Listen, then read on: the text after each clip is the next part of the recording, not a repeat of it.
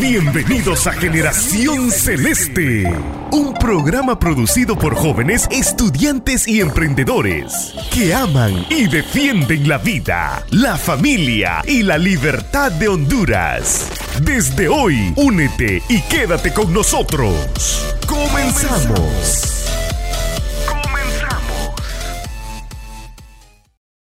Bienvenidos al programa de Generación Celeste, un espacio donde defendemos la vida, la familia y la libertad de Honduras. Hoy tenemos un programa súper emocionante. No sé cómo te encontrás vos, Marci, cómo te encontrás vos, Arturo, pero yo estoy emocionada porque tenemos a alguien que a mí me emociona mucho tener hoy. ¿Qué, qué te parece a vos, Arturo?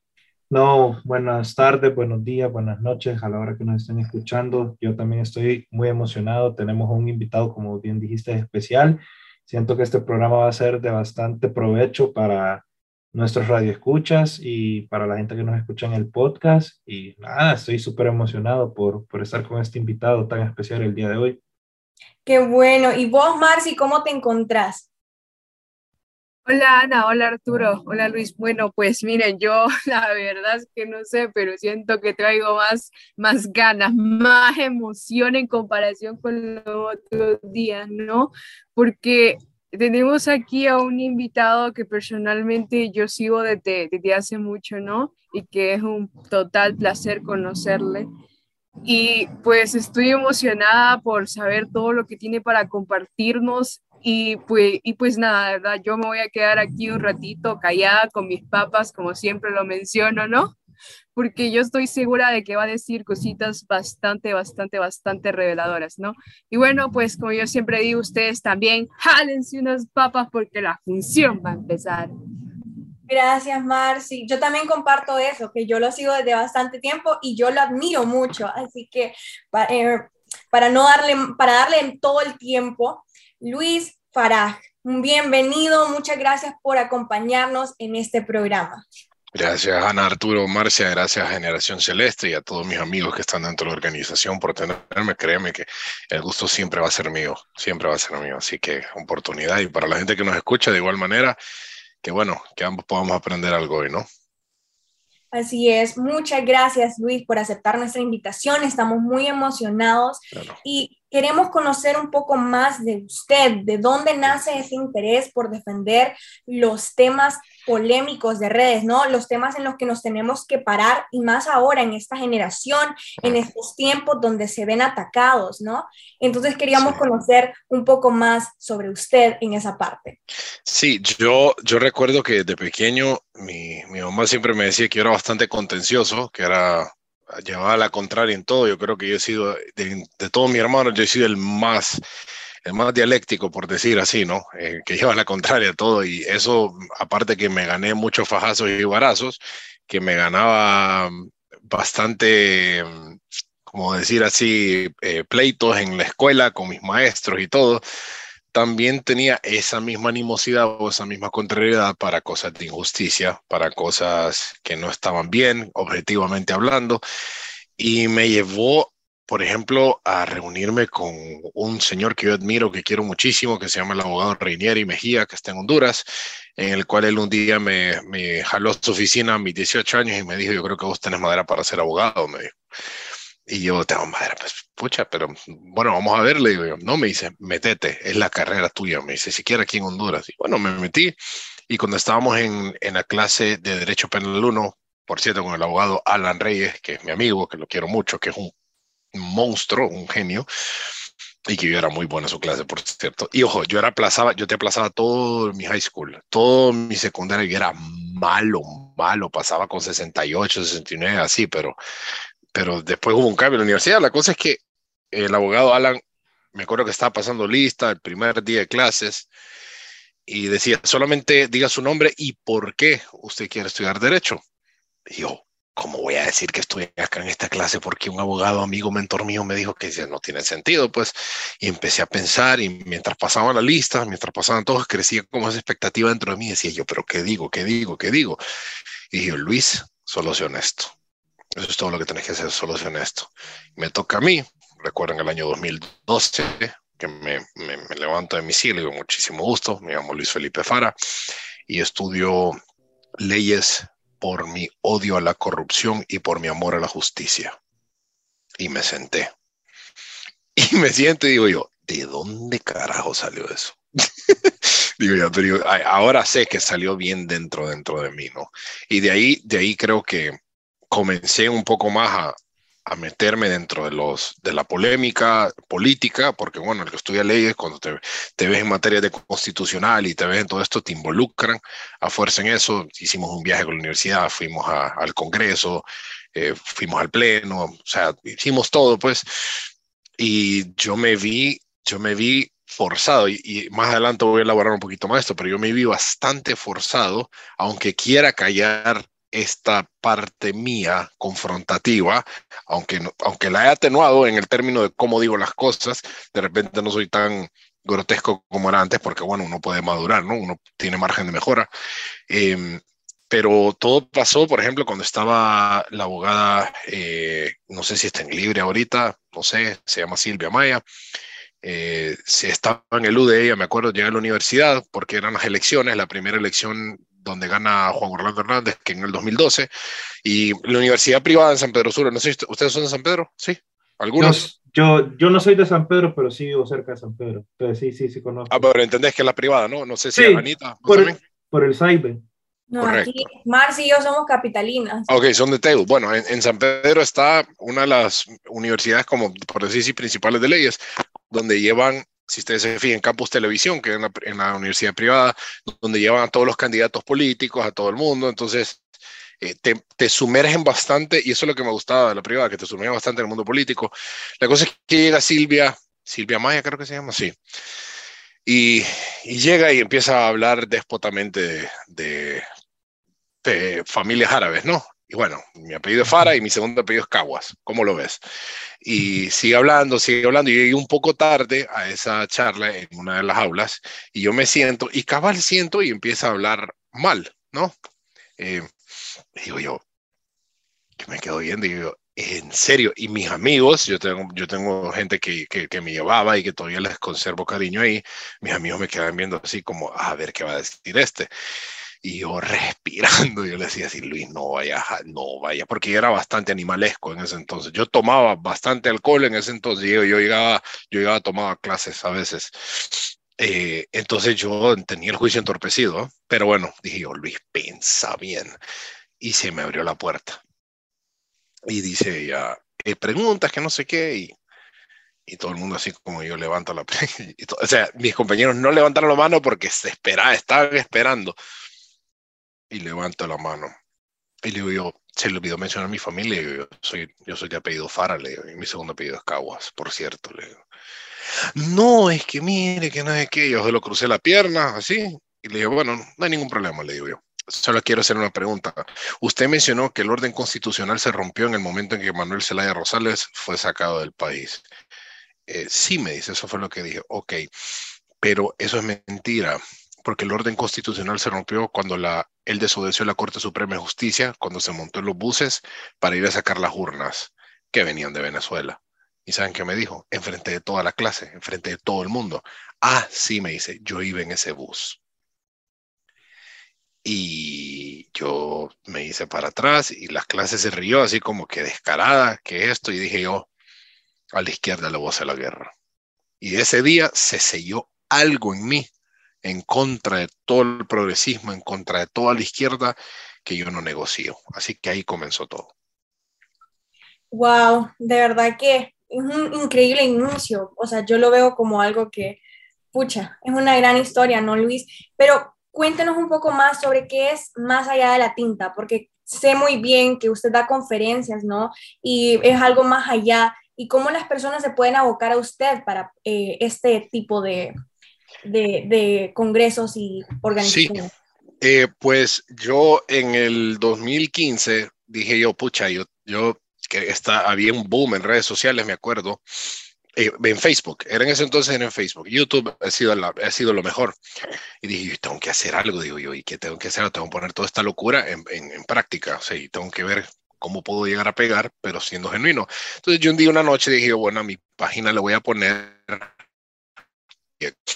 así, era Proyecto Sonrisa. Y dije, proyecto sonrisa, pero no sé, no sé. Entonces yo me acuerdo que estoy caminando en mi, en mi, en mi cuarto y yo decía, si yo viviera en Estados Unidos, ¿qué nombre le pusiera? Y lo primerito que se me vino a la cabeza es Beyond the Ink. Y yo digo, Beyond the Ink, pero bueno, aquí la gente no creo que vaya a familiarizarse con eso. Y dije yo, más allá de la tinta. Y eso fue un gancho porque el nombre me encanta, todavía me encanta. Y para que a mí todavía me guste algo así, después de tantos años, es porque logré pegar. Y dije, más allá de la tinta. Y, y llegué con una idea a Aaron Hetman, de la Hetman Alas, que él tenía una productora en ese entonces y le dije, eh, quiero hacer esto, quiero hacer esto, quiero hacer esto, quiero dar abrazo gratis, quiero hacer esto con la finalidad de esto, porque había un estigma bastante fuerte con respecto a las personas tatuadas en Honduras. Gracias a Dios ya no existe eso, bueno, o, creo yo que ha bajado bastante, y nace más en la tinta como hacer videos así, videos dando comida, dando abrazos, como para que digan, pucha, eh, la gente tatuada eh, también puede dar abrazos y no solamente tiene carácter delictivo. Y, y dije yo, pero es que no me quiero quedar en esto, digo, porque todo era bien centrado en tatuajes. Entonces me invitó a la Universidad Nacional Autónoma de Honduras en, en ese año, en el mismo 2015, a un simposio de tatuajes, a hablar. Entonces un, hablaba un médico desde el punto de vista médico o un psicólogo desde el punto de vista psicológico y bueno, y, tu servidor un civil desde el punto de vista de experiencia. Em, e, y esta este es una experiencia bien bonita que me pasó, porque dije yo, ok, aquí van a haber puntos contrarios. La persona que me invitó, que no me acuerdo, no sé si está escuchando esto, pero si lo estás, aguacate a mí, porque no sé si tiene videos de eso, sería interesante. Y me siento yo, me acuerdo que un ex cuñado mío en ese entonces, que era novio de una de mis hermanas, que me quería mucho, y yo todavía le guardo cariño, me dijo, yo voy a ir a verte, me dijo, voy a ir a verte, porque yo estaba solo, sí, estaba totalmente solo. Entonces digo, yo ver cómo lo hago acá. Eh, y se levanta el médico a hablar y empieza a hablar de los riesgos de, tatuarse y empieza a decir, eh, creo que eran riesgos de hepatitis, si no me acuerdo, un montón de cosas que tienen que ver con la sangre. Y después se levanta el psicólogo y empieza a hablar y que no sé qué, que no sé cuánto, y empieza a decir que es pecado el tatuaje. Y dije yo, ah, aquí me lo comí, dije Ah, aquí me lo, eh, no se me tuvo que haber metido en lo mío. Y, y, la cosa es que ustedes miraban en, en, el, en, el, lugar ese que la gente aplaudía, sí, a los participantes. Y después me invitan a mí. Voy yo. Yo llegué en un saco, pero con la camiseta, la camisa de adentro, que era de botones, era como de prisión, como de cárcel. Entonces, ustedes, si ustedes me cerraban la camisa de botones, ustedes mirarían que era inmate o reo número tal, tal, tal, así, ¿verdad? Esa se la pedí a, mi excuñado, que, porque era un, traje de Halloween, eh, en una fiesta que había. La cosa es que me levanto y la gente no lo vio, no, no, no vio venir nada, solamente me levanto y, y curiosamente, cuando me dan la bienvenida a mí, es como la gente se, se, se, se o sea, ¡wow! y que no sé qué. Y dije ay, no más carga, digo yo, qué barbaridad. Entonces, empiezo a, a, dar mi ponencia y di el inicio de los tatuajes, como en Estados Unidos son los bikers, de ahí los apropiaron las maras, eh, de ahí se, se volvió un, un, un, símbolo de las clicas, ese es el término técnico, Em, y después se volvieron, ya dejaron de ser tatuajes y fueron placas, y ya te plaqueaste, etcétera, etcétera. Por eso ven los mareros que tienen el número o la letra que les corresponde. Y así, de ahí, pero de ahí toqué el término objetivo del tatuaje, que el término objetivo del tatuaje no necesariamente es para que vos pertenezcas a una asociación delictiva, pero también puede ser para representar. Entonces puse la foto de Beckham, obviamente, que es el primer futbolista relevante que se tatuó. De ahí puse a Dwayne Johnson, de ahí, o sea, empecé a lograr una bonita historia. Y de ahí lo traje a la realidad de Honduras, y lo traje a la realidad. Y cuando lo traigo a la realidad, le digo yo, bueno, entonces eh, tenemos que ver que el ser humano, digo yo, trae tres, tres o cuatro, depende, somos como, somos como una, una cebolla. Traemos diferentes tipos de capas. Eh, típicamente, digo, como dice Proverbios, tal cual se ve un hombre, así es. Entonces yo digo, yo me veo así. Y yo andaba en saco. Entonces yo, yo me veo así, yo me veo un, tipo formal, yo me veo un tipo, eh, no sé, preparado, yo estoy dentro de la carrera de derecho, digo yo, y etcétera. En ese entonces, por cierto, valga que les diga, no tenía esta manga izquierda completada. No miento, sí la tenía, perdón. No tenía, sí, sí, sí, no tenía Perdón, déjenme, déjenme ver. Sí, sí, sí, tenía, tenía las dos mangas, tenía las dos mangas, perdón. Lo que no tenía era, era el pecho y todo eso. Entonces, eh, yo, yo, di el primer ejemplo, digo yo. Si me veo que no sé qué, pero ¿saben qué pasa? Que la gente en Honduras no me ve así. Y me quito el saco. Y me quito el saco y ven la, y me doy la vuelta y ven inmate, preso número ta, ta, ta, ta, ta. Entonces todo el mundo como, wow, y si se para atrás, como que cool. Lastimosamente, digo yo, por esto y lo otro, empiezo a elaborar un poco le digo, pero ¿saben qué? Lo único que yo soy, y me quité, la, me quité esa camisa, esa, esa, esa misma, y andaba en una de estas, por cierto, le digo, pero esto soy yo, un ser humano creado la imagen y semejanza de Dios que le gusta andar, le gusta andar tatuajes y cuyo fin siempre es servir, amar a los demás independientemente de lo que ustedes miran. Gracias por esto. Y se levantaron todos a aplaudir. Se levantaron todos a aplaudir, hasta la, hasta la doctora y el psicólogo que estaban detrás de se levantaron a aplaudir y dije yo, no puedo, no puede ser, digo yo, no puede ser que hizo esto también. Y me di la vuelta y empecé a desconectar la, computadora y yo, yo, estaba, en, y yo no sabía, pues, yo solamente fui a dar mi corazón ahí. Y al final la gente pidiendo fotos y que mira, y que dije, en serio me están pidiendo fotos a mí, digo yo, no puede ser. Y ese fue mi primer momento surreal y de ahí me nació eso, Ana, me nació esa, esa chispa para poder llegar. Obviamente mi vida hizo un cambio salvaje y drástico. Ahora hablo un poco más, eh, con más preparación, ¿ves? Con más, eh, y gracias a Dios hay gente que me invita, viajo aquí en Estados Unidos a, hablar, eh, lo hago en línea, como tengo el gusto de hacerlo con ustedes acá. Y bueno, en todo caso, he hablado para colegios, universidades, bastantes cosas, y si alguien solamente desea platicar conmigo para ver cómo se puede llegar a hacer, solamente me escriben en cualquiera de mis redes privadas, que yo con mucho gusto me, les, me les dirijo, claro.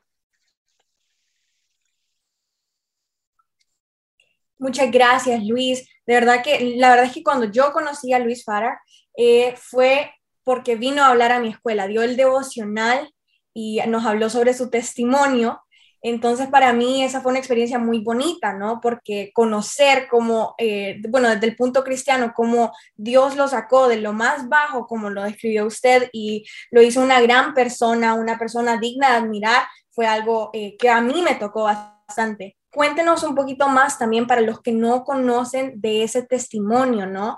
Eh, ¿qué, eh, así, así a lo, a lo superficial, ¿no? Eh, ¿Cómo fue que usted, eh, como usted nos contaba, que era el alcoholismo, de muchas otras cosas, en cómo usted fue sanado de todo eso hasta el punto en el que usted está ahora? Sí, yo crecí en un hogar conservador, un, hogar bastante cristiano.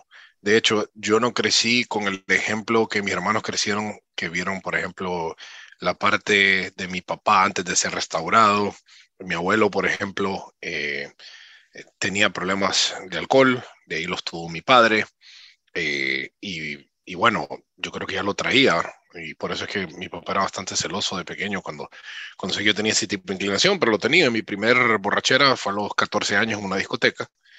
Em, y, y, en efecto, mis hermanos me decían, nosotros no te hemos dado ese ejemplo, me regañaron y mi papá, yo no te he dado ese ejemplo. Y, yo, le recordé a mi papá esa noche, yo le dije, pero papá, una vez vos tenías un vaso Pepsi, estamos viendo al, al, al, Real Club Deportivo España, que nunca ganamos nada, pero igual lo amamos, amamos a nuestro equipo. Mi papá tenía, estaba tomando en un vaso que, se, que, que dice Pepsi. Y dije, yo, yo estaba chiquito, estaba en el estadio, entonces dije, yo tengo sed, vaso de mi papá, agarro, le pego el trago y era salvavidas.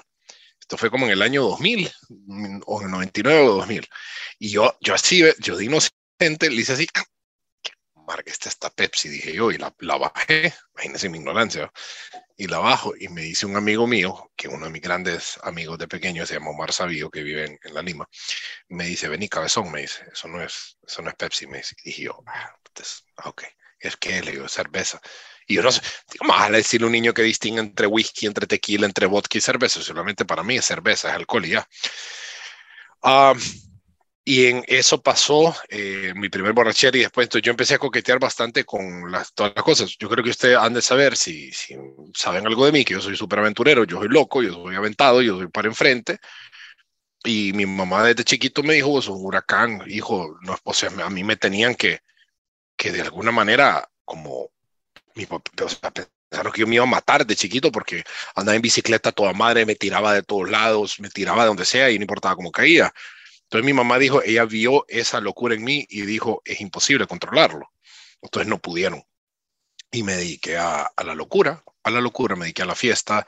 Eh, una vez entré a la universidad, una vez logré tener independencia cuando te dan carro, cuando tenés ese tipo. Entonces me metí, al, me metí a la música en Honduras, veía la música, hice muy buenos amigos ahí.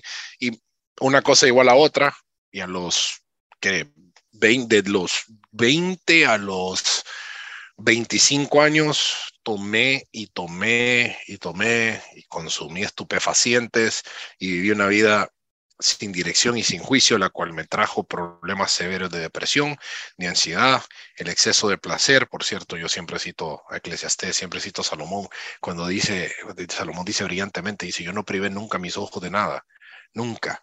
Eh, si era mujer, si era lo que sea, haya sido lo que haya sido, dice, eh, yo, yo entendí y, me tiré y dice, vanidad, vacío es como atrapar el viento. Y yo, yo experimenté eso, tal cual tuve, tuve ganas de quitarme la vida en el 2014.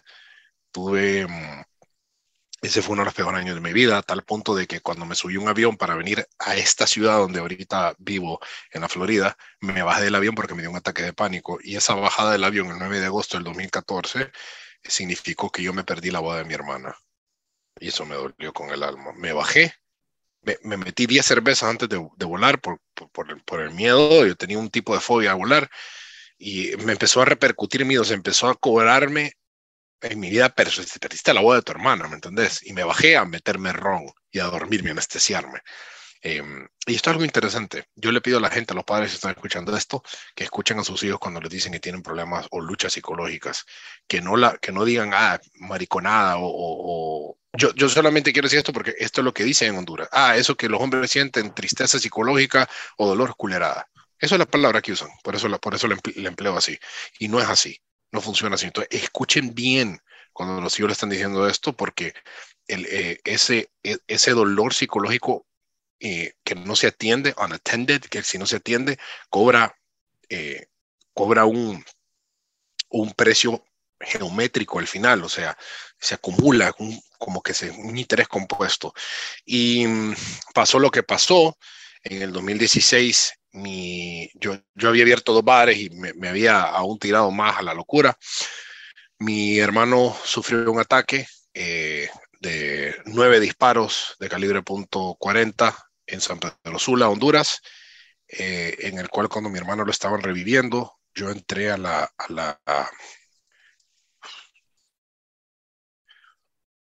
yo entré a la, a la, a iglesia del hospital y, yo viendo la cruz, le dije a Dios, eh, disculpen, eh, eh, vi la, me, senté en orilla de la cama y vi la cruz y le dije, Señor, yo no sé cuántas personas te han dicho esto en estas circunstancias, pero a mí tómame la palabra. Si vos dejas con vida a mi hermano, yo regreso a la iglesia y te entrego mi vida completamente. Entonces, cuando salgo de la, de la capilla, me encuentro con que eh, eh, una enfermera creo que se me acercó y me dijo, necesitamos sangre, necesitamos sangre. Y en ese entonces yo usaba Snapchat, me acuerdo, y yo puse Snapchat, por favor, necesitamos sangre o negativo en, en tal hospital, etcétera, y, vengan. Y, y bueno, eso se hizo viral por todos lados, gracias a Dios. Yo tenía muchos y tengo muchos amigos en los medios de Honduras que lo pusieron por todos lados y creo que el resto es historia. Me mudé, me vine a Estados Unidos, me encontré con un mentor mío que se llama Juan Jiménez, que por siempre voy a estar agradecido con él. Él es un empresario exitosísimo en Miami. Me acogió bajo su ala como nadie lo había hecho. Y vio el potencial en mí y me empezó a dar mentorías personales y mi vida cambió. Me encontré con el Señor. Todavía estaba resentido, todavía tomaba. Pero el 5 de marzo del 2018 dije, voy a honrar esa promesa porque mi hermana está con vida. Y revertí mi vida totalmente total y radicalmente. Dejé de salir a lugares, dejé de beber sobrio hasta la fecha, dejé de, consumir material inapropiado en Internet, dejé de hacer todo eso. Llevo limpio casi media década de todo esto y mi vida cambió. Dejé de entorpecer la comunicación con el Creador y lo comencé a buscar, comencé a leer, me apasioné, me obsesioné, tal cual me obsesioné con la música y con todo lo anterior, esta vez me obsesioné por el conocimiento, me obsesioné por, por, por las cosas eh, trascendentes, como vos decís, Ana, por las cosas más allá, por lo que va más allá, comenzó un fuego en mí que no se ha apagado, que solamente crece y creo que Dios me quiere utilizar en, en, cosas que yo todavía no puedo ver. Lo únicamente que sé que tengo que agachar la cabeza reconocer su majestad y reconocer el hecho de que no sé absolutamente nada.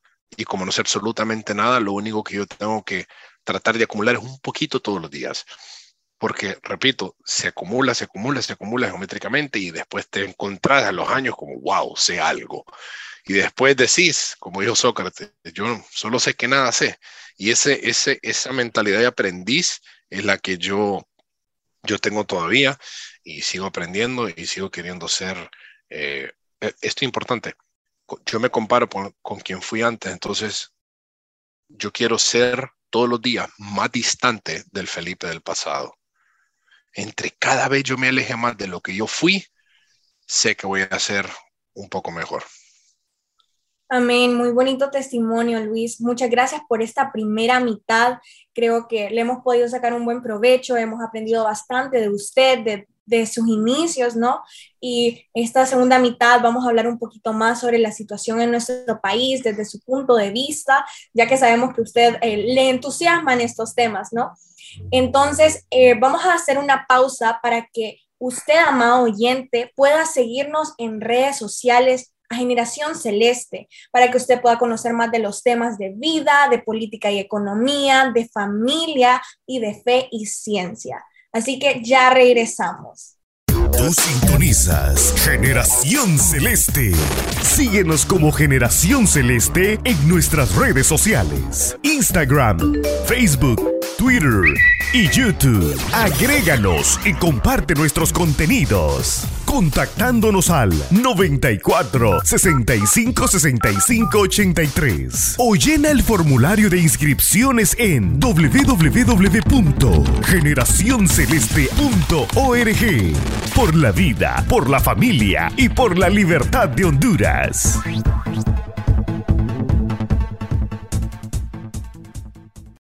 Regresamos amigos a este programa especial, con el invitado especial, como lo pudieron escuchar en la primera mitad con Luis Felipe. Y yo le tengo una pregunta ya más hacia el tema, yo creo que le interesa un poquito más a la audiencia de la situación política de Honduras, eh, de toda esta agenda 2030, de todo, de todo lo que quiere hacer el gobierno. No sé qué nos querés decir al respecto, Luis, ahorita como para empezar y después podemos ir haciendo preguntas un poquito más profundas. ¿Cuál es tu opinión sobre estos casi cinco meses, seis meses de gobierno? Eh, eh, le va a sorprender mi, mi respuesta, pero es congruencia. Este gobierno ha sido congruente. Eso es importante. Ellos traen una agenda por escrito, la cual el votante ignoró porque le ganó muchísimo más la animosidad y el odio al mm, partido anterior que dijeron, no importa el dragón que traigan, no importa todo esto, que ustedes saben que yo denuncié por todos lados y debatí por todos lados de esto, no importó porque era pelear o era ladrarle a un árbol y ahora nosotros estamos viendo congruencia, se están aplicando todo lo que traen por escrito. Entonces, cuando veo que la gente se molesta, es ¿por qué se molestan? ¿por qué habría que molestarse si, están, más bien, ustedes deberían de decir, qué transparencia de gobierno este, qué transparentes son, wow, nepotismo, sacando a sus amigos y compinches de la cárcel, lo cual legítimamente fueron eh, condenados, aprobando leyes para, para eh, perdonar o darle amnistía a todo el gabinete 2006-2009 entonces, cuando yo veo todo esto, si, usted, si ustedes se han fijado en mis redes, yo no, yo no me exaspero, yo no he salido bravo porque es como, no, no, no hay nada que hacer. Entonces, eso es lo que pienso, fíjate, congruencia. Fíjate que eso me parece bien interesante, yo te vengo siguiendo desde hace, desde hace rato y he visto tus tweets, yo soy alguien más de Twitter y estoy totalmente de acuerdo con vos y a veces me preguntan varios amigos, inclusive antes de las elecciones, de, me preguntaron, ¿por quién vas a votar? Y yo les dije, no, yo prefiero dar el botón nulo porque, o sea, pues lo mismo de siempre o venderle el alma al diablo, como dicen. Y fíjate de que yo he llegado inclusive a, platicar con Santiago, que lo conoces y todo. sonamos un poco soberbios al decir esto, pero se los dijimos. Ah, claro. No, claro, y es que es inescapable. Ese I told you so, te lo dije, te lo advertí, eh, no es imposible que te lo puedas quitar de encima. Lo que pasa es que yo creo que las personas al momento que dieron el voto se vieron, se vieron en la misma encrucijada de yo sé que estoy haciendo lo incorrecto, pero puede más la decisión basada en dolor que la decisión basada en esperanza. Entonces, ¿sabes qué pasa? Otra cosa muy importante, eh, yo viví en Honduras y yo experimenté esto. En Honduras, nosotros tenemos un sistema de pensamiento que se pasan de nuestros padres. El abuelo al padre, el padre a los hijos. Entonces, si papá lo dice, si abuelo lo dice, o si se mantiene en esta línea, yo no puedo poner en tela de juicio nada de esto porque, bueno, para mí es ley lo que sea que, que ellos digan. Eh, yo, cuando vi, vi todo esto, ah, bueno, yo lo veo desde afuera ahora, ¿verdad? Cuando yo veo acá y, y, estoy haciendo lo que estoy haciendo y estudiando y leyendo, dije yo, no puede ser. Entonces, ¿cómo le haces creer a alguien que ya ha sido eh, hipnotizado por la corriente de pensamiento y decirle, por favor, pensa por vos mismo. Perdón, pensa por vos misma. Analiza esto, que papá y mamá, ellos son, ellos son errantes, se pueden equivocar, comparten tu misma naturaleza, equívoca, imperfecta. O sea, pensa, yo traté de hacer eso. Y, por cierto, eh, no sé si, si ustedes tuvieron uno de los lives o transmisiones o spaces que hice dos noches antes de las elecciones. Creo que yo sí estuve. ¿Verdad? Estuve. ¿Te acuerdas cuando yo, yo, yo, yo tenía un check? Un checkmark. Yo le quité 200 votos a libre. o sea, algo, algo es algo. O sea, yo tenía como Luis, gracias a tus lives, ya no voy a votar por ellos. Gracias. Entonces, o sea, qué curioso, que la gente esta ahora me escribe y me dice, gracias a Dios que no les dieron. O sea, no estoy hablando que 200 es un buen número o un número pequeño, ese no es el punto. El punto es, bueno, eran como 190 y pico, 96, 97, ¿no? Y me, me decían, hoy duermo tranquila, hoy duermo tranquilo, me decían. No participé en la sepultura de Honduras. Eso es interesante. No, eso es súper interesante, la verdad. Inclusive, fíjate que ese debate lo, lo tengo bastante con mi mamá. Yo, yo hace rato que no vivo en Honduras, pero hablo bastante con mis papás y ahí es donde decimos como que, mira, me dice, yo por lo menos yo no tengo ese cargo de conciencia porque ella dio nulo el, voto a presidente. Y ella me dijo que no, me dice, yo a libre, yo no se lo voy a dar, me dice, ya tuvimos la experiencia de hace 12 años, me dice, yo no quiero, yo no quiero a los Zelaya otra vez, pero tampoco quiero a los cachurecos, ¿me entendés? Y ella, y ella por lo menos en ese sentido de que si el país ojalá que no pase, ¿verdad? Pero se, se, termina de ir a las ruinas, no va a tener ese cargo de conciencia junto a un montón de otra gente. Tal cual. Y, y, sí, y otra pregunta que te quería hacer, no sé si has estado enterado, eh, no sé, eh, para, para los radioescuchas, este programa lo, lo estamos grabando eh, en un sábado. Hace dos días salió un audio de, del lobby en Radio Nacional. ¿Cuál es tu opinión sobre ese audio? Fíjate que hace tres días me lo enviaron. Me lo envió una persona eh, muy allegada a mí y me dijo, esto me lo acaba de mandar alguien que su padre trabaja en Emisoras Unidas, me dijo. Esto sale mañana. Y yo, yo le pregunté, ¿será que lo, se lo comento? Le digo yo, o no. Yo diría que no, me dice, porque no se sabe si va a salir. Digo yo, esto va a salir. Yo trabajé en radio, le digo, yo trabajé en televisión. Esto es producción profesional. De, no, es para, no es para regar las masas, esto es porque sale. Pero fíjate que yo aprendí algo y esto, esto espero que la gente que escuche lo tome en serio. Eh, yo aprendí a que no todo tiene que ser comentado y que no todo tiene que ser puesto en un, en un pedestal de importancia cuando no lo tiene. ¿Ves? Eh, si ustedes se fijan, Twitter es el lugar donde las personas eh, van a, eh, disculpen por, por, por, este ejemplo, pero donde van a defecar mentalmente. O sea, ese es el inodoro de las redes sociales, donde la gente va a dejar lo putrido que tienen dentro y lo, lo depositan, ¿no? Y ahí sale. Entonces, digo yo, yo, yo, entre más veo, digo yo, ok, el que comenta todo pierde relevancia. O sea, si comentas absolutamente todo, te vuelves en un todólogo y a la hora de que tenés que comentar algo en realidad pesado o algo de carácter em, superlativo, digámosle, vos decís, o sea, no, este tipo, el que habla. Entonces, cuando te vuelves selectivo con ciertas cosas, ahí donde la gente dice, yo voy a tal porque yo creo que esto, esto, este tal lo va a convertir. Entonces, te pones por encima de los demás, ¿no? Y dejas de ser un, chinchinero, un bochinchero, dejas de ser un megáfono y te volvés una voz, ¿ves? Te volvés un, te volvés un líder. Eso es algo que he aprendido. Y cuesta, miren, cuesta porque yo estaba así como, como un bozal y entonces prefiero comentar estas cosas en privado con mis amigos que tenemos un grupo o, ladrar y ahí y te desahogas pero en público sale otra cara. Em, y cuando vi el audio ahí hubo algo en mí que me dijo nah, no comenté no lo hagas sale el audio.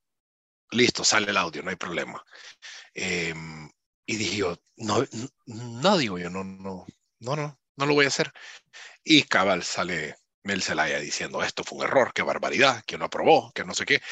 Y se disolvió y desapareció. ¿Qué pasa? Si hubiese comentado, porque gracias a ello tengo, Dios me ha entregado una plataforma gigantesca en redes sociales, entonces si hubiese comentado, se hubiera hecho hiper mega viral por toda Latinoamérica y ahí es como, y esto, yo ni escuché esto, si lo escucho por este, si este no hubiera dicho, yo no sé nada, entonces no le quise dar plataforma a algo que, que de repente me dijo en mí que iba a perder sentido, pero lo que opino objetivamente es, eh, es curioso, que la opinión que iba a dar, porque estaba, estaba elaborando lo que iba a decir en el video, esto era, me gustó una cosa de ese audio, me gustó que la mamá no tuvo rechazo para con el comportamiento sexual de su hija. Y esto es algo que la gente tiene que escuchar. Si su hijo viene y le dice, mamá, papá, estoy luchando con este tipo de deseos, porque a la larga es un deseo que una vez materializado se convierte en comportamiento, ¿no? Eh, si, un niño, si un niño viene y dice, tengo esta confusión, lo último que tiene que hacer un padre es rechazar a su hijo. Lo último que tiene que hacer un padre es insultar al hijo o hacerlo ver de menos o tratarlo como poca cosa. Eh, creo que los padres tienen que amar a sus hijos, creo que los padres tienen que tratar con lo que sea que existe por debajo del deseo, puede ser un trauma, puede ser confusión, muchas otras cosas, y ofrecerle al hijo amor y soporte y una salida para ello, ¿no? Pero bueno, sabemos que en Latinoamérica existe eh, algo bien arraigado que, es el, como les dije anteriormente, ¿no? Ay, el hombre sufre de esto, mariconada, eh, el hombre eh, sufre de cosas, marico, o sea, todo es como bien machista y bien, bien, no te, no, no, el, hombre que llora, y es lloroncísimo, pero el hombre que llora es poco hombre, y la mujer que no llora es tomboy, es machito. O sea, es una distorsión de la realidad tan salvaje que no te permite, no te permite ver bien el, marco. Eso me gustó. Lo que no me gustó es el aspecto celebratorio. Eso es lo que no me gustó. Como que la madre diciendo, ah, esto está bien. ¿Ves? Entonces, por una parte está bien, por otra parte está mal, pero lo que está de todo es eh, la ideología, ¿no? Que quieren llegar a imponer, la normalización de lo normal, em, queriendo ser acorde a pues que no existe tal cosa como, qué sé yo, eh, el heterosexualismo es una, es, pues, el, heterosexualismo ya no es la norma, sino que la norma es todo aquello que usted llega a sentir. Y si nosotros utilizamos esa premisa, podemos llegar a meter ahí la pedofilia, eh, podemos llegar a meter ahí eh, zoofilia y un montón de porquería. Necrofilia. Necrofilia, toda, cualquier, cualquier ah, deseo sexual que tengas y lo, lo, materialices, dado la premisa que eh, la heterosexualidad es un, eh, puede ser lo mismo que lo demás, entonces le da rienda suelta. Y eso es un declive moral. Em, y eso es lo que está detrás, ¿ves? Lo que está detrás es la concordancia entre la ideología de la izquierda, que lleva como punta de lanza la ideología de género, como dice Agustín. Agustín Laje. No, y me, me parece interesante Em, otra pregunta que te tengo, porque yo te sigo bastante en redes sociales, tanto en Twitter como en Instagram, y te he visto que pasas publicando bastante de Jordan Peterson y toda la onda. Para la gente que no sepa, eh, ¿vos le recomendarías comenzar con Jordan Peterson o empezar con un autor antes de él para después, eh, ¿cómo decirlo?, hundirse en ese tema y analizar a Jordan Peterson? Sí, fíjate que yo una vez en el 2017, yo, yo vivía en Dallas, Texas, y había una bulla en redes sociales por un tipo que se llama Justin Trudeau. En los que no saben quién es Justin Trudeau, él es el primer ministro de Canadá. Eh, el hijo de Fidel. el hijo de, sí, el hijo perdido de Fidel. Eh, o, o, unos dicen que en realidad es el hijo biológico de él, lo cual, bueno, no es loco pensar, ¿va? Pero dije yo, ¿por qué tanta algarabía? ¿Por qué tanta felicidad por este tipo? Y yo, yo soy de los que cuando algo es demasiado celebrado, hmm, yo, yo, yo, soy el que, el que me pone en duda todo y que empiezo a ver con pinzas qué está pasando aquí y me empiezo a ver. Entonces yo puse en YouTube, yo estoy en un mall en, en Dallas, digo yo, puse yo Justin Trudeau y empiezo a ver, ah, digo, este es un muñequito, tiene, eso sí, tiene buen pelo, ¿ah? eso, y eso se lo miro porque a mí se me está cayendo el pelo, pero aquí voy. Yo uso pilopeptán y muchas cosas interesantes para caer el pelo. Eh, pero digo yo, ah, este tipo entiendo por qué es, es tan celebrado, es joven, él es bien joven, una cara joven, una cara inclusiva, ¿verdad? Y como mi abuela y mi tío, el hermano menor de mi mamá, son canadienses, de hecho mis hermanos vivieron en Canadá por muchos años, yo logré preguntarle a mi tío y logré como, tío, mire qué tal y tal cosa, me dije, pues vamos a ver, me dice, un joven, no se sabe, sale el Partido Liberal y no sé si ustedes si saben que eh, la, en la casa, en la casa en the House, the, House of the House of Representatives, que es en Estados Unidos como the House of Commons en Canadá, se elige el que el, el primer ministro se elige del que más sillas tenga, ¿no? Entonces ponerle que tiene 70 los azules y 75 los rojos, entonces el primer ministro sale de ahí. Bueno, ve un tipo con una barba perfecta blanca, un buen pelo, un saco un saco azul con la pierna cruzada y pone Jordan Peterson on Justin Trudeau. Y le doy clic. Y dije yo, ¿quién es este dragón? Pero algo que me impresionó de él. Solo algo que me impresionó de él. El tipo está cruzado la pierna y le hacen la pregunta, ¿qué opina usted del primer ministro Justin Trudeau? Porque acuérdate que en ese entonces él estaba en lo más alto. Y Peterson hizo esto. Se pone a pensar y la gente se empieza a reír como diciendo, ja, ¿y qué va a decir si si es intocable, eh, Trudeau es aquí, es allá, y Peterson está pensando, o sea, pensando y la gente riéndose, porque pensaron, dije yo, no, ¿qué es esto? ¿Qué, ¿Quién es este alien? Y en la segunda, en la segunda ola de risas, como jajaja, empieza a hablar ese animal. Y empieza a hablar, entonces ya no eran risas, empezó a hablar y dije yo, yo quiero tener este nivel de argumentación, yo quiero pensar así, yo quiero, y me le pegué me le pegué y me le pegué y me le pegué y descubrí el mundo de él. Me, me, hartaba literalmente, me hartaba horas en YouTube viendo las en, los salones de él, en, en, el aula de clases, dando las clases, y yo así en, en me, me, mudé a Miami al, como al, al, mes, a los dos meses, y yo en mi cuarto, en mi cuarto, sí, tomando apuntes, y yo, ¿qué es esto? Me metí en Google, ¿qué es esto? Cuando hablaba de Carl Jung, cuando hablaba de esto, yo, ¿qué es esto? ¿Qué es esto? Digo, no, no puede ser. Y, y me, me sumergí. Cuando digo que me sumergí, es que no te lo puedo explicar cuánto. Eh, bueno, lo conocí, tuve el honor de conocerlo este año y yo fui el último analista. En, en, cuando, cuando estás en el QA, vos lo conoces, eh, pero es en un escenario. Entonces, te vas sentando en la audiencia y yo soy el último. Entonces, yo estoy a punto de conocerlo y está todo el mundo viéndome, ¿va? abajo, desde abajo. Y dije yo, ya sé lo que le voy a decir, ya lo tengo, ya me le acerco. Es más alto que yo, por cierto. Cuando me le acerco, lo quedo viendo a los ojos y le digo, imagínese acumular cinco años de gratitud para únicamente en este momento tener la potestad de decirle gracias y te amo. Miren, me bajó la cabeza, me preguntó mi nombre, le dije Luis, Luis, gracias por venir y gracias por tus palabras y me, me tocó la cara él es como un padre para, o sea, los que no saben quién es, él es como un papá para todo el mundo. Me tocó la cara y me, si ven la foto, me, me, me acobijó, o sea, me, me, acobijó y de ahí me separé y le digo, le puedo dar un abrazo. Miren, como que él me quería abrazar a mí. Solo, cuando me abrazo, solo me, se me tiró y me abrazó y me hizo esto. Me puso la, como, o sea, y dije, no puede ser, y lo abracé y qué bendición. Me hice para atrás. Recomiendo a la gente que lean 12 reglas para vivir de él y si, y si manejan un buen inglés, que vean las, las lecturas de él en YouTube. Eh, y bueno, si usted maneja bien inglés, lea, lea Maps of Meaning, el libro que saca en el 99, que tiene que ver con la estructura del conocimiento. O sea, que se, que, que, que se metan al, al, al, nivel de crítica que tiene él porque, porque vale la pena. Él es una, una gran voz en todo esto. Él tiene mucho que ver por el hecho de que yo estudio ciencias políticas, que si Dios quiere el año que viene me gradúo. Em, y bueno, otras personas me han influenciado. Ahorita comienzo mi maestría en filosofía el 20 de agosto en Southern Evangelical Seminary. Así que le doy un shout out a Adam y a toda la gente allá que son amigos míos en la U, eh, que es centro tomista, por cierto. Larga, vamos con todo. Y eso, eso es lo que recomiendo, de verdad. Y disculpen si me extiendo, disculpen si me extiendo y me emociono. Yo, yo no, disculpen, de verdad. Y, y, podemos seguir cuanto quieran, no se preocupen.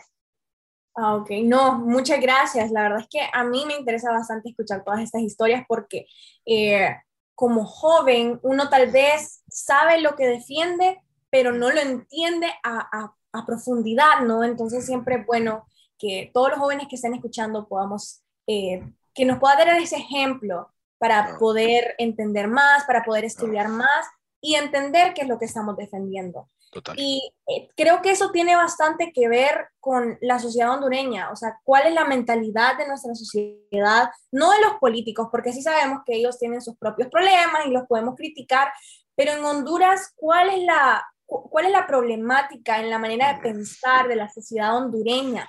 Y qué podemos hacer para cambiarla, porque el cambio tiene que venir también de nosotros, de nuestra manera de pensar, de actuar. Entonces, ¿qué opinas vos de esto? Qué buena pregunta me acabas de hacer, Ana. Mira, yo entiendo porque yo viví en Honduras 25 años. Si alguien me hablara a mí de leer, mi, mire, mi papá lee desde, bueno, mi papá tiene una, una, una, biblioteca, mi papá y mi mamá leen como no leen más que yo ahora, obviamente, ¿va? Pero porque ellos están en otro feeling, pero me inculcaron la lectura desde hace más de 20 años. Y yo, la lectura, porque yo decía así, ustedes están viejos, les decía, por eso los viejos leen, ¿no? Pero es porque de alguna manera estamos condicionados aún en el sistema educativo de, y esto, y esto es algo que ver porque yo trabajo en el sistema educativo en Estados Unidos. Yo trabajo para una empresa en la cual nosotros atendemos a individuos de, de alta necesidad, y nosotros les ayudamos espiritualmente, psicológicamente, académicamente, en su, en su día a día. Entonces, yo, yo literalmente he trabajado con miles de estudiantes y yo me he dado cuenta que, número uno, si vos no permitís que el estudiante o el niño se desarrolle bien la crítica, que desarrolle bien su, su visión de vida, que, que, le, que le dé las herramientas y que no que lo adoctrines, yo sé que es un término bien cargado, pero que no que no le digas cómo pensar, sino que le animes a pensar por él mismo, vamos a seguir como vamos a seguir. El sistema de Honduras está diseñado para eso, para crear monigotes, para crear robots. No está diseñado para que Ana, ni Arturo, ni Marcia, ni Luis piensen por sí mismos.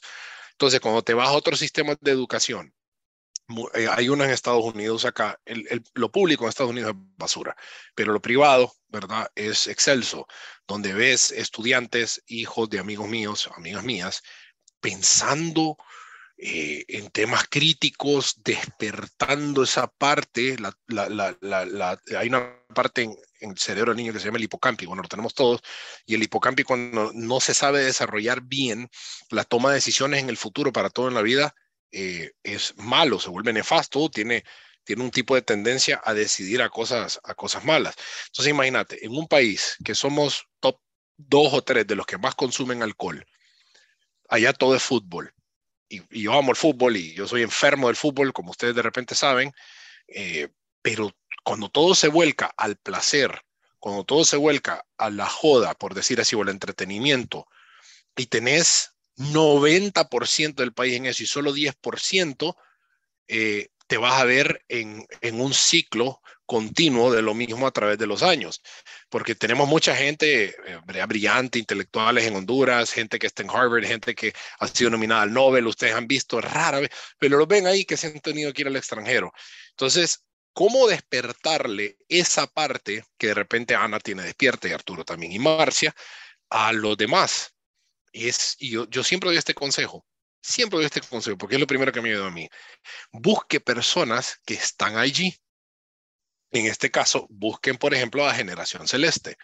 Siempre le digo, yo no tengo un grupo eh, así que tengo un grupo de personas al cual yo no lo tengo, pero busquen a, a, acuerparse, salgan a hablar de entre dos, tres personas de estos temas y digan, voy a experimentar algo. ¿Cómo usted sabe lo que le va a gustar si no pone un pie para experimentarlo? ¿Cómo? Hay cosas que son un gusto adquirido. La, filosofía es adquirida.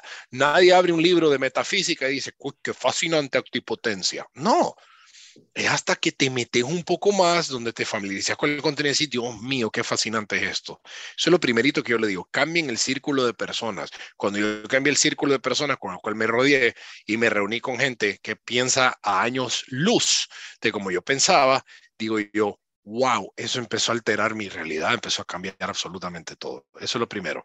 Lo número dos, y esto es, es que no sé ni cómo, ni cómo poder eh, cuantificar la importancia de lo que estoy a punto de decir, posterguen la gratificación instantánea.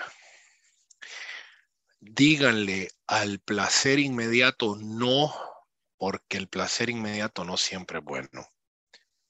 Eh, puedo dar ejemplos rápidos. En vez de decir, voy a comprar este carro ahorita que vale tanto para impresionar a la gente que no le importa un carajo, voy a ahorrar este dinero, lo voy a poner un plazo fijo o lo que sea, y después en la vida, cuando esté solidificado en, lo importante en mi economía, voy a comprar este carro. No voy a tener sexo con esta persona, porque aparte que tengo novia, decís, no es bueno el placer de ahorita porque de repente en, un matrimonio voy a experimentar lo mejor. No, o sea, no voy a salir a beber, no voy a salir de fiesta porque estoy en mi preparación académica ahorita. De repente puedo ir a la fiesta después después de que salga de mis exámenes o después de que tenga la responsabilidad de voy a darme este gusto. No voy a sacar un préstamo de dos mil dólares para irme a Colombia o para irme a Europa porque no es lo que necesito en este momento. No tengo la plata necesaria. ¿Ves? ¿Ves cómo? Entonces te, estás en una, sociedad hipermaterialista en la cual te promete que si haces este X, Y cosas, te vuelves parte de la élite y después te ves en todo esto, hablo de experiencia, te ves en todo esto y decís, Dios mío, tengo deuda, tengo, no tengo formación, eh, estoy mal en mis relaciones interpersonales, estoy pésimo en mi relación con el Señor, todo porque le dije que sí a lo efímero, al placer del momento, y te ves después dándote en la gente en la vida. Si esos tres consejos se pueden adaptar como punto de partida, yo creo que el resto cae en su lugar, ¿no? Creo que todo cae eh, eh, justo donde tiene que llegar a caer. Perfecto. No, perfecto. Eh, yo tengo, no sé si esta va a ser la última pregunta y va más o menos relacionada a la excelente pregunta que hizo Ana, a la pregunta anterior. ¿Vos tenés algún plan eh, para hacer ese tipo de influencia en Honduras, sobre todo con, las, con los jóvenes y con, y con los universitarios, aparte del proyecto que vos tenés de Más Allá de la Tinta, más o menos pensando algo, digamos, para, para, ponerle, para ponerlo como ejemplo, como lo que está haciendo Charlie Kirk eh, con Turning Point USA, si no estoy mal, que creo que así se llama. Mis amigos, eh, mis amigos de Cross Examine estuvieron con él anteayer, sentados, teniendo, teniendo una plática y todo, sí, sí. Em, eh, pues mira, dado a mi, a mi situación acá todavía, por, por motivos superiores, todavía no puedo ir a Honduras, porque como está en asilo político, no puede visitar el país del cual, eh, ya ustedes ya saben, por lo que pasó. Em, pero lo quisiera hacer eventualmente en persona en mi patria. yo no, miren, mucha gente se va de, de su patria y se olvida de su patria. Una cosa es irte de tu patria y hacer caso omiso por un tiempo que existe, dado a que de repente tenés trauma, dado a que tenés una mala fama. Yo dije una muy mala fama en Honduras, por cierto, que me costó años repararla. Yo creo que ahora la gente, allá no me afecta que hablen de mi pasado allá para nada, porque sé que no soy ese hombre ya, entonces no me, no me, no me da por ningún lado.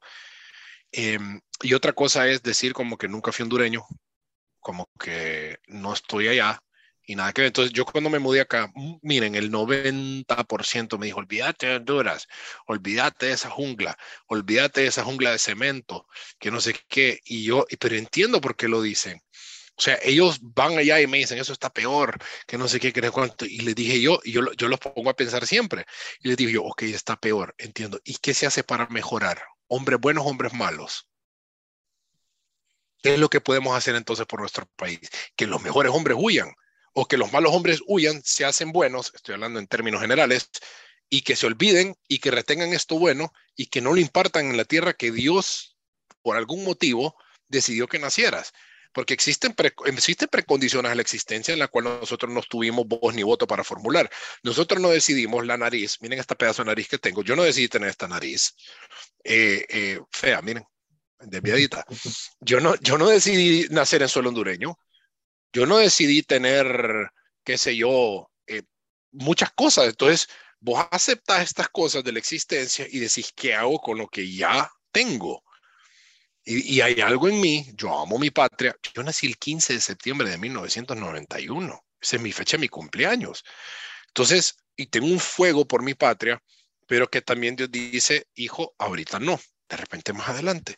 Pero ahorita no, entonces, como ahorita me limito únicamente a hacer lo que hago en plataformas, etcétera, me he, visto involucrado en algo y esto es muy, esto es un fenómeno que he estado analizando en las métricas de mis redes sociales de creo que diciembre del año pasado y es que mis plataformas han crecido de miles de seguidores y les sorprendería, menos hondureños me siguen. No tienen idea cuánta gente de Colombia, de Uruguay, de Perú, de Estados Unidos me están siguiendo. O sea, los, no les estoy mintiendo, creo que en, TikTok, que tengo 38 mil, 40 mil seguidores ahorita, y no estoy diciendo como, uy, wow, hay gente que tiene millones, ¿verdad? Pero yo, yo hago lo yo, yo, yo trato de hacer lo que tengo con la gente que tengo y la mayoría son eh, de otros países de, de, Latinoamérica que no son de Honduras. Entonces digo yo, bueno, en efecto, nací en Honduras y me estoy formando fuera de Honduras, pero, y grábense esto, lo que están escuchando, la verdad no únicamente se necesita en el país que lo vio nacer, la verdad se necesita en todos los países donde la verdad es una necesidad. Y como la necesidad es donde está eh, el mal, cuál es en todo el mundo, entonces no nos podemos llegar a limitar únicamente a nuestra patria. Por eso me ven hablando de Chile, me ven hablando de hoy, hoy, hoy tengo que subir video para las elecciones de Colombia que son mañana y así, porque creo que el Señor me puede usar y nos puede usar a ustedes también, a todos los que escuchan, eh, en, en, en muchos lugares, siempre y cuando te formes no en la sobreespecialización de algo. Puedes especializar, y después tenés que salirte y ver la realidad como tal. Por eso yo digo, vuélvanse apologistas de la realidad, defiendan la realidad y la realidad no solamente se encuentra en Honduras. Pero eventualmente, perdón, eventualmente, eh, en efecto, quisiera ir a Honduras, dar giras y, hablar y, cuando saque mi libro y todo eso, claro. Excelente, Luis Felipe. Aquí lo vamos a esperar en Generación Celeste y nada más decirle que es un placer poder estar aquí con usted, tener esta charla, de conocerlo un poco más e incluso poder aprender nosotros, ¿no? De la situación de nuestro país, qué podemos hacer nosotros para hacer ese cambio que tanto necesita nuestra patria. ¿Cómo lo podemos encontrar en redes sociales a usted? Sí, em, en mi Instagram es Luis F. Fara. Eh, en, Twitter también, Luis F. Fara, en TikTok, el mismo usuario, en Facebook me pueden encontrar como Más Allá de la Tinta, mi página web es más allá de la tinta.com, mi YouTube es Más Allá de la Tinta y, ahí estamos formándonos para, para ver qué se puede llegar a hacer con, con todo lo que puedo llegar a acumular, espero que sea únicamente para edificación y construcción de los demás. Así es.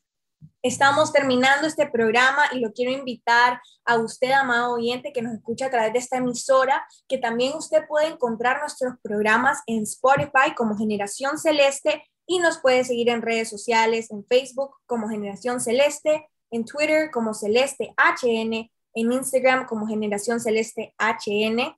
Y si usted tiene un mensaje de texto, nos quiere mandar un WhatsApp, ya sea con preguntas o incluso para unirse a Generación Celeste, usted nos puede escribir al 94 65 65 83 con nuestro fundador David Andrade. Hemos llegado al final, esperamos que ustedes hayan disfrutado este programa y nos vemos en el siguiente.